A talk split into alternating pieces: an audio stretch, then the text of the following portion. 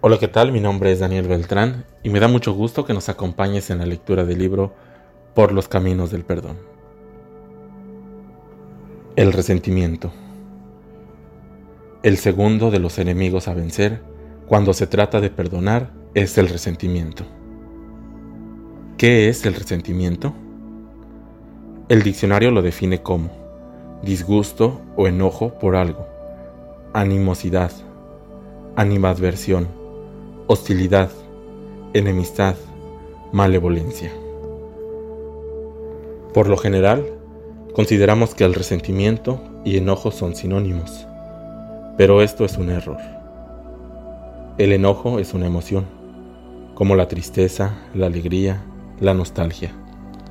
Y las emociones son algo inherente a nuestra condición humana. No las podemos evitar, y no está mal que sintamos emociones. Lo que puede estar mal es lo que hagamos basados en esas emociones. Como dice el dicho, no está lo malo en sentir, sino en consentir. En ese sentido, se podría definir el resentimiento no como un sentimiento, sino como una repetición voluntaria de ese sentimiento. Jugando un poco con las palabras, podría decirse que el resentimiento es un resentimiento, usando el re como cuando en México decimos que algo está re bonito o re grandote, para enfatizar el superlativo. Es decir, que el resentimiento no es la emoción que se experimenta por única vez en un momento dado, sino la que se ha estado repitiendo, apapachando, consintiendo, alentando, resintiendo una y otra vez. Cuando recordar es volver a vivir. El resentimiento es estarle echando leña al fuego que alguna vez nos quemó y soplarle y soplarle y cuidar que no se apague no permitir que se consuma, no dejar que se vuelva cenizas y se enfríe.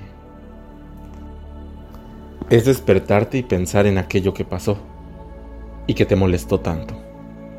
Por ejemplo, en una conversación desagradable que tuviste con un compañero de trabajo. Al estarte bañando, pensar, pero qué coraje me da lo que me dijo fulano. ¿Cómo no le dije esto y esto otro? Y luego ir a desayunar y seguir machacando el asunto. Recordar los detalles. Ahí estaba Sutano y se quedó tan tranquilo el muy. Y vas por la calle y sigues. Ay, pero de veras, ¿cómo no le contesté esto? Le hubiera dicho esto otro. Ja, ya me imagino la cara que hubiera puesto.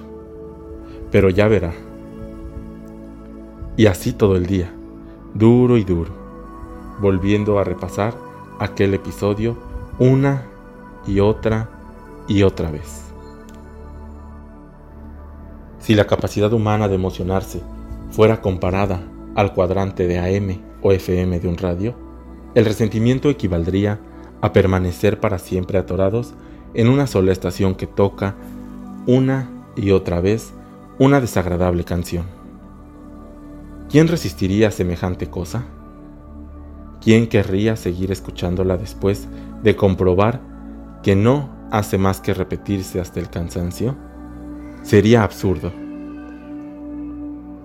Pues igualmente, absurdo es el resentimiento. Es limitar el increíble potencial humano a un solo sentimiento que ni siquiera es bueno o constructivo. Es desperdiciar el maravilloso archivo de la memoria, guardando agravios. Hay quien incluso los tiene clasificados por fechas. Esto me lo hizo fulanita cuando éramos novios. Recuerdo que en aquel año nuevo me dijo tal cosa. O por familias. De esa familia no me llevo con menganito porque me hizo esto y esto. Ni con perenganita porque es así y asá. Toda esa información no sirve más que para amargarnos la existencia.